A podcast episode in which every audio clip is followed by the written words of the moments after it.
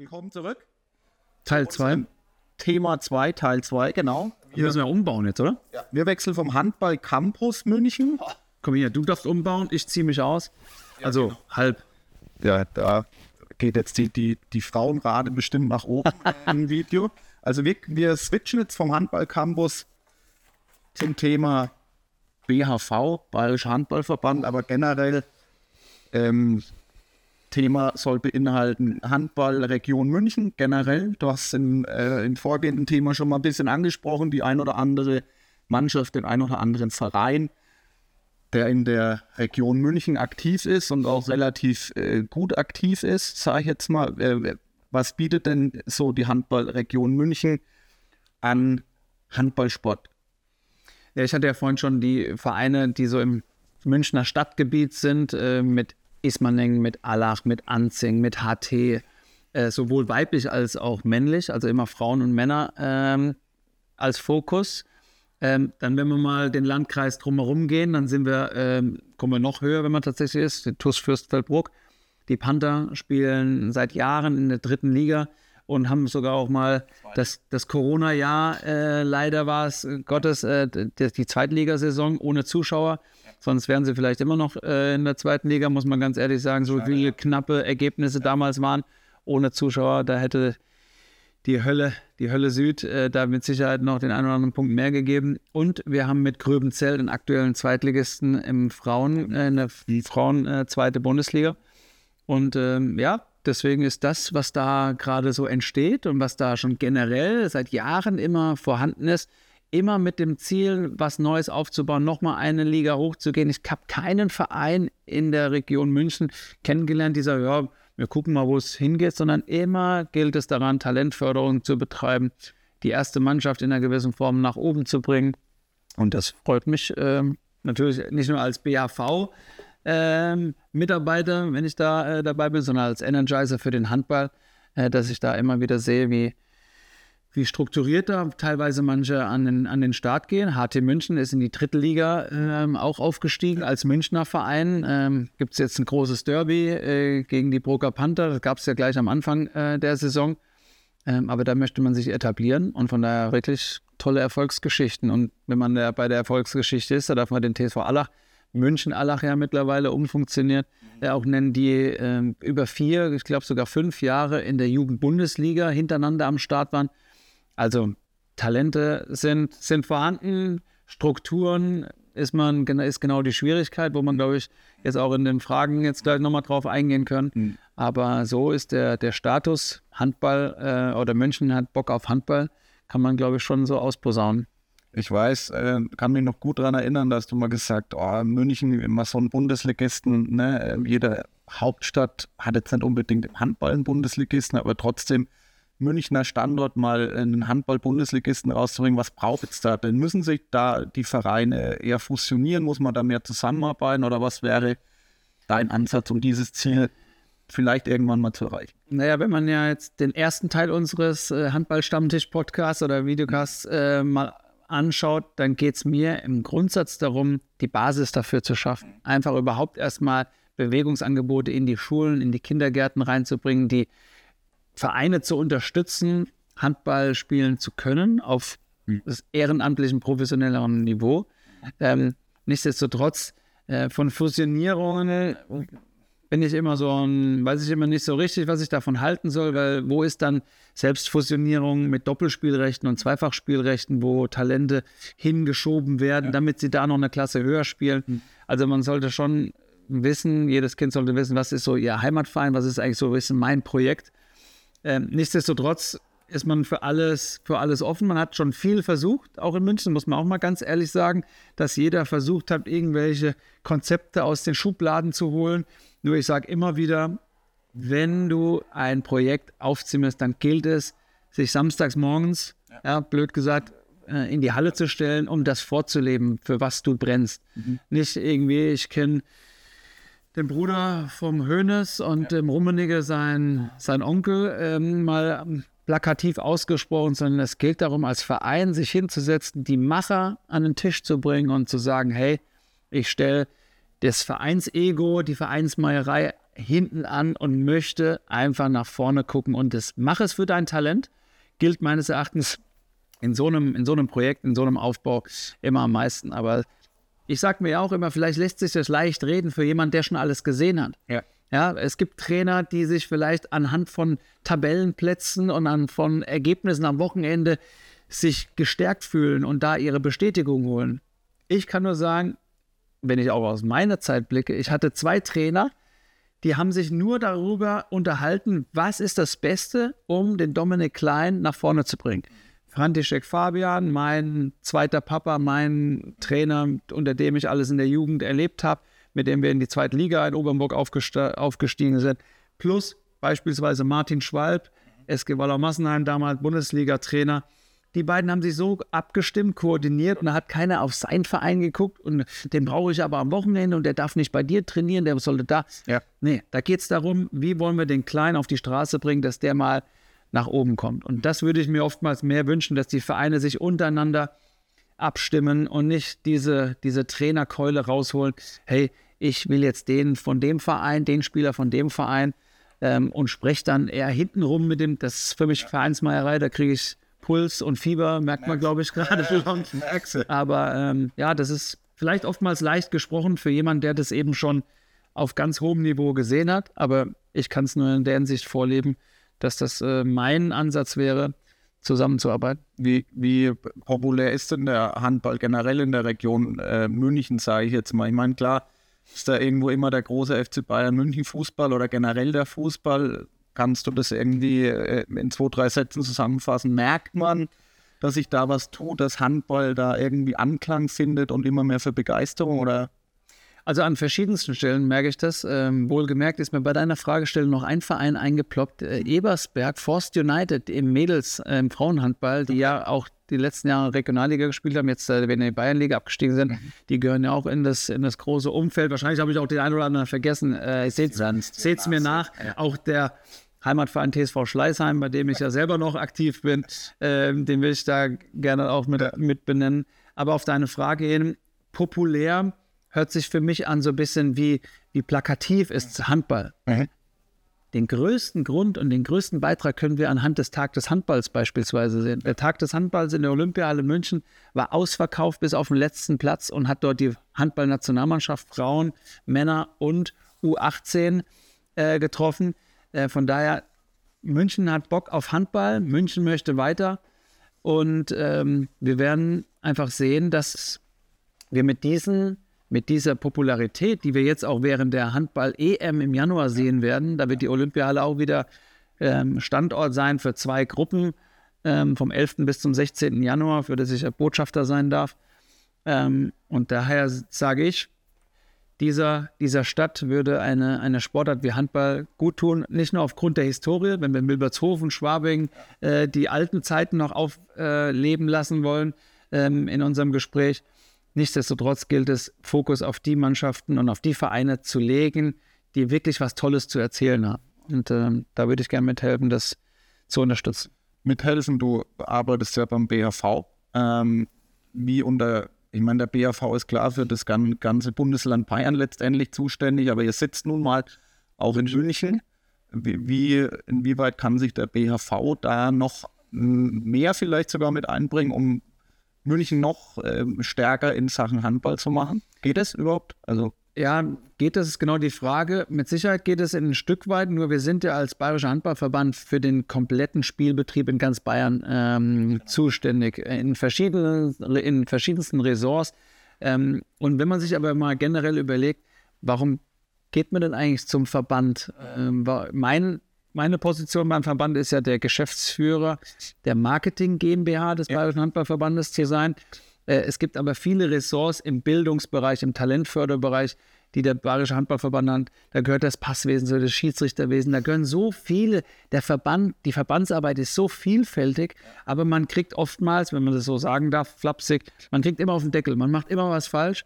Dabei geht es allerdings auch mal die zu benennen, die es gut finden, was der BHV eigentlich auf die Beine stellt, was ja. wir da in München, aus München heraus versuchen anzuschieben. Ähm, ich leite aktuell den den Schurfix, unsere Geschäftsstelle, äh, die sehr, sehr personell aufgestockt wurde in den letzten Jahren. Wir sind eines der äh, personell stärksten Landesverbände äh, tatsächlich, wenn man auf ganz Deutschland schaut.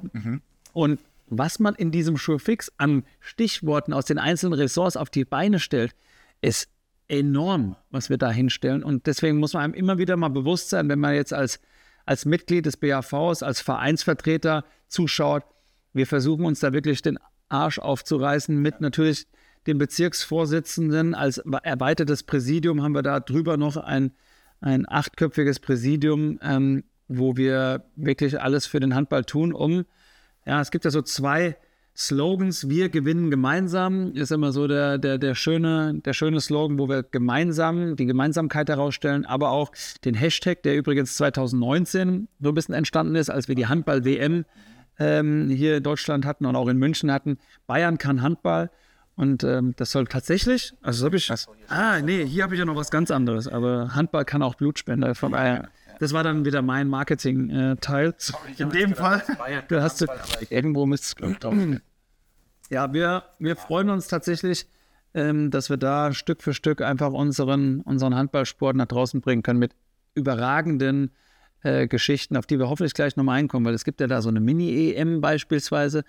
Aber ähm, du willst ja immer Stück für Stück. Nee, nee, nee, nee, Du kannst äh, gerne, das kann das wäre jetzt auch so meine nächste Frage. Meine, wir sind so ein paar, so ein paar Projekte. Ich meine, klar wollte ich jetzt äh, so, so ein bisschen über die Region München oder so sprechen, aber du merkst ja schon, es geht weiter darüber hinaus als nur, nur München. Aber gibt es so ein paar paar Highlight-Projekte, wo du sagst, gerade weil du meinst, äh, wir sitzen in der BAV-Geschäftsstelle zusammen beim Showfix, wir schieben Projekte an, wir versuchen was.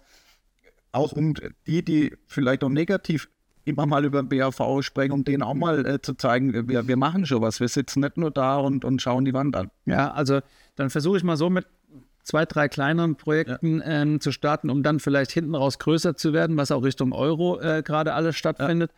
Ja. Ähm, wir sind beispielsweise im Schiedsrichterwesen ähm, an einem Mentoring-Programm beispielsweise dran. Wir hatten letztes Jahr über die Marketing äh, GmbH auch versucht, eine Wertschätzung in Form einer neuen Ausrüstung an die Schiedsrichter zu geben. Auch da haben wir den Partner des Blutspendendienstes gewinnen können, weil wir dort sagen, hey, ohne ohne Schiedsrichter kein Spiel. Ähm, die Zahlen gehen in allen Sportarten wahrscheinlich äh, stetig nach unten. Wir hatten gerade den Tag des Handballs, äh, den Tag der Schiedsrichter, Entschuldigung, ja. am 11. Äh, November zu Gedenken der Mete-Zwillinge, äh, die da verstorben sind. Da hatte man den Tag des, äh, der Schiedsrichter aufleben lassen und wir wollen auch in diesem Bereich weiter wachsen, um junge Schiedsrichterinnen und Schiedsrichter dahin zu bringen, dass es eine coole Aktion ist, eine coole ähm, Entscheidungsgewalt auch im Handball zu haben. Also ich bin ja trotzdem in der Halle, ich kann den Handballsport dadurch in einer gewissen Form mit, mit beeinflussen oder mit, mit begleiten. Von daher im Schiedsrichterwesen sind wir aktuell ziemlich aktiv.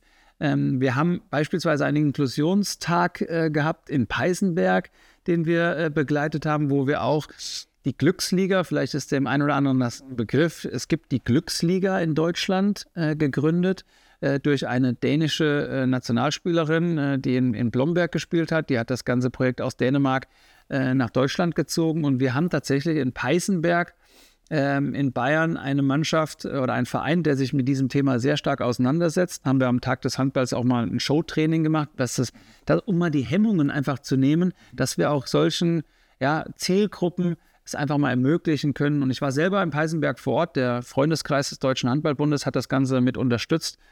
Ähm, und da hat mir das ähm, selber ein Bild vor, äh, davon mal gemacht und wie krass, die, nicht nur die Kinder reagieren, vor allem aber auch die Eltern, wie dankbar sie sind, dass wir solche Angebote, dass wir sowas äh, mit, mitgestalten, war, war sensationell. Und ich meine, Talentförderbereich und Bildungsbereich ist ja immer Standard, aber wenn ich jetzt schon wieder von Standard spreche, wir haben ja Talentförderungen, drei Jahrgänge in unserem ähm, Verband, die immer wieder von Trainer, von Landestrainer unterstützt werden, um besser werden zu können. In Landesstützpunkttrainer, LSTP-Kaderspieler, es gibt BHV-Kader, die wollen dann zur DHB-Sichtung nach eineinhalb Jahren. Als letztes kriegen sie den Deutschland Cup, den Länderpokal, wie es früher hieß. Von daher ist der Talentförderbereich schon immer in dem Ressort von Ben Schulze beispielsweise mit den Landestrainern Benny Herd und äh, Bernhard Karg sehr, sehr voluminöse Ressort bei uns im Verband und den Bildungsbereich mit äh, Vizepräsident Matthias Obinger und seiner äh, Angestellten, würde ich jetzt fast sogar sagen, in unserem ähm, Team, der Nicole Leininger, die hat ähm, die ganzen Bildungsaufträge äh, bei sich, Maßnahmen, Fortbildungen, Ausbildungen. Ich glaube, wir bilden im Jahr bis zu 100, 150 10-Lizenz-Trainer aus. Und jetzt kommt ja während der Euro das große Projekt, der DAB hat ausgerufen, 1000 Kinder- und Jugendtrainer-Zertifikate auszustellen oder Lizenzen heißt es ja. Äh, was wir schon lange Jahre im Verband gemacht haben, das Kinder- und Jugendzertifikat, was vielleicht der ein oder andere kennt, wollen wir jetzt auf zwei, werden wir jetzt im Januar während der Euro 200 neue Kinder-Trainer-Lizenzen ausstellen. Mhm. Überragend. Also wie, wie krass das einfach ist, was wir da einfach für einen Apparat dahinter haben. Und so, ähm, ja, könnte ich jetzt noch das ein oder andere, die Buchhaltung, die ja, dahinter steckt, äh, Mitgliedergewinnung. Und jetzt komme ich genau zu dem Projekt, ich wollte es ja ein bisschen steigern, ja, Mitgliedergewinnung. Ja, die, die, da haben wir, die haben wir, die Lisa Sauer und den Martin Haider äh, als verantwortlich für den Mitgliederbereich. Und der Martin Haider, wie ihr ihn vielleicht auch schon kennengelernt habt, ist dafür verantwortlich, die Mini-EM dieses Jahr auszutragen. Äh, wir spielen quasi die Europameisterschaft der, der Männer nach im weiblichen und männlichen D-Jugend-Jahrgang. Mhm. Und wir haben quasi die Mannschaften zugelost ja. äh, in der Auslosung und wir haben das genauso gespielt wie die großen Vorrunde, Hauptrunde, Final, Halbfinale, Finale. Und wir hatten das Riesenhighlight beim Tag des Handballs auf Originalboden in der Olympiahalle, das Halbfinale auszuspielen. Ich war selber vor Ort. Ich habe Gänsehaut und wirklich Pippi in den Augen gehabt, weil ich gesehen habe, wie als ein Mädel da vor voll beleuchtete Halle, ja. LED-Banden. Das sieht genauso aus wie bei den Profis. Da kriege ich Gänsehaut. Und die Eltern, 300, 400 Eltern waren auf der Tribüne, haben da ihre Kinder angefeuert. Ein Erlebnis geschafft. Wahnsinn. Und jetzt legen wir noch sogar einen drauf für die Finalisten. Die dürfen sogar während der Europameisterschaft am Samstag in der Olympiahalle das Finale austragen. Äh, es ist sogar zweimal Tschechien dabei. JSG Vierter Land okay. hat Tschechien als als Final äh, oder als, als Teilnehmer gezogen gehabt. Die sind beide im Finale. An dem Tag spielt sogar noch Tschechien. perfekt. Also, das sind Erlebnisse, Geschichten, die wir da erzählen können. Ähm, und es geht aber auch nur mit gewissen Partnern, die damit einsteigen. Die Deutsche Krebshilfe ist beispielsweise bei diesem Projekt Mini-EM voll draufgesprungen und hat da auch für ganz viele Kinder und Jugendliche ein, ein Erlebnis geschaffen. Also ihr seht, der, der BAV und äh, generell tut ja. sich äh, recht viel. Also jetzt allein, was du in äh, fünf Minuten hier, glaube ich, erzählt hast, ich, das weiß der ein oder andere, glaube ich, Oft gar nicht. Gar nicht. Alles so, was da alles so dahinter steckt und was da, was da so abgeht. Ne? Also wirklich ein, ein riesen, riesen Apparat, der da irgendwie bewerkstelligt werden muss. Ne? Einfach ein großes Kompliment für diese ganzen Projekte. Und jetzt möchte ich noch eine Personalie und auch ein, ein wichtiges Ressort der Öffentlichkeitsarbeit, weil es bringt alles nichts, unsere Projekte ja. nach draußen zu tragen, wenn man nicht auch darüber spricht. Von daher ist die, die Kathi Gotz auch bei uns eine im Team, die zusammen mit dem ähm, BFDler, mit dem Nils äh, auch immer wieder darüber berichtet und mhm. euch darüber auch in Kenntnis setzt, ob das der Newsletter ist, ob das die Homepage aktualisiert ist. Wir haben einen super Instagram-Kanal in meinen Augen, der da immer wieder weiter wächst. Ja ähm, weil wir da wirklich Vollgas, Vollgas nach vorne gehen. Was sind so die, die Zukunftsaussichten? Ich meine, da kommen wir jetzt schon auch so ins, ins nächste Thema rein, aber gibt es äh, gewisse Zukunftsaussichten, Zukunftsprojekte, wo jetzt, sage ich mal, unmittelbar jetzt mal die EM im Januar mal ausgegrenzt gerade, aber gibt es sowas, wo du sagst, darauf freust du dich ganz, ganz besonders? Ist da was in der Pipeline? Ja, tatsächlich gilt allerdings schon den Fokus, den wir alle gerade haben, Richtung Euro äh, zu richten. Wir wollen ähm, wirklich ein, auch ein tolles Angebot dahingehend äh, entstehen lassen, dass wir im Umlauf der Olympiahalle ein BHV-Alm, kann man jetzt schon mal, weiß nicht, ob ich das jetzt schon anteasern, ja, genau. Das schaut hier keiner. Damit wir da auch so einen bayerischen Stammtisch hinkriegen, rund um die EM. Vielleicht sogar mit dir, wenn du Lust hast, äh, da dabei zu sein, das zu begleiten, ähm, weil wir wollen ja genau diese Verbindungen schaffen.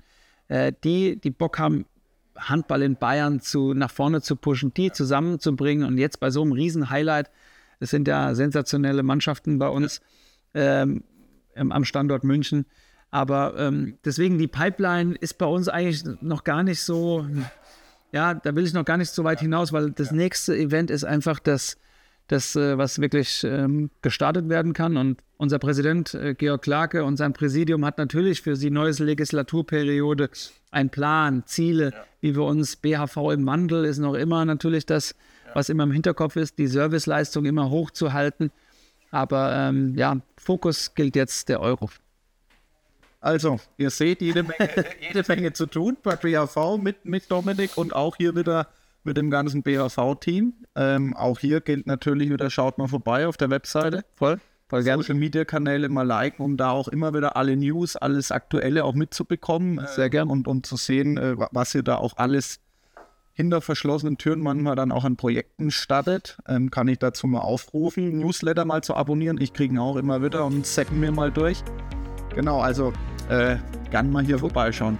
Super. So, das war's. Wir kommen zum Thema 3. Muss ich mich nochmal umziehen, oder? Du musst jetzt dein, dein Deutschland-Trikot von 2007 Oh. nochmal anziehen. Nee, hast du es dabei? Habe ich nicht dabei. Also, wir sehen uns gleich wieder zum dritten Thema Euro 2024, hauptsächlich in München. Bis gleich, ciao.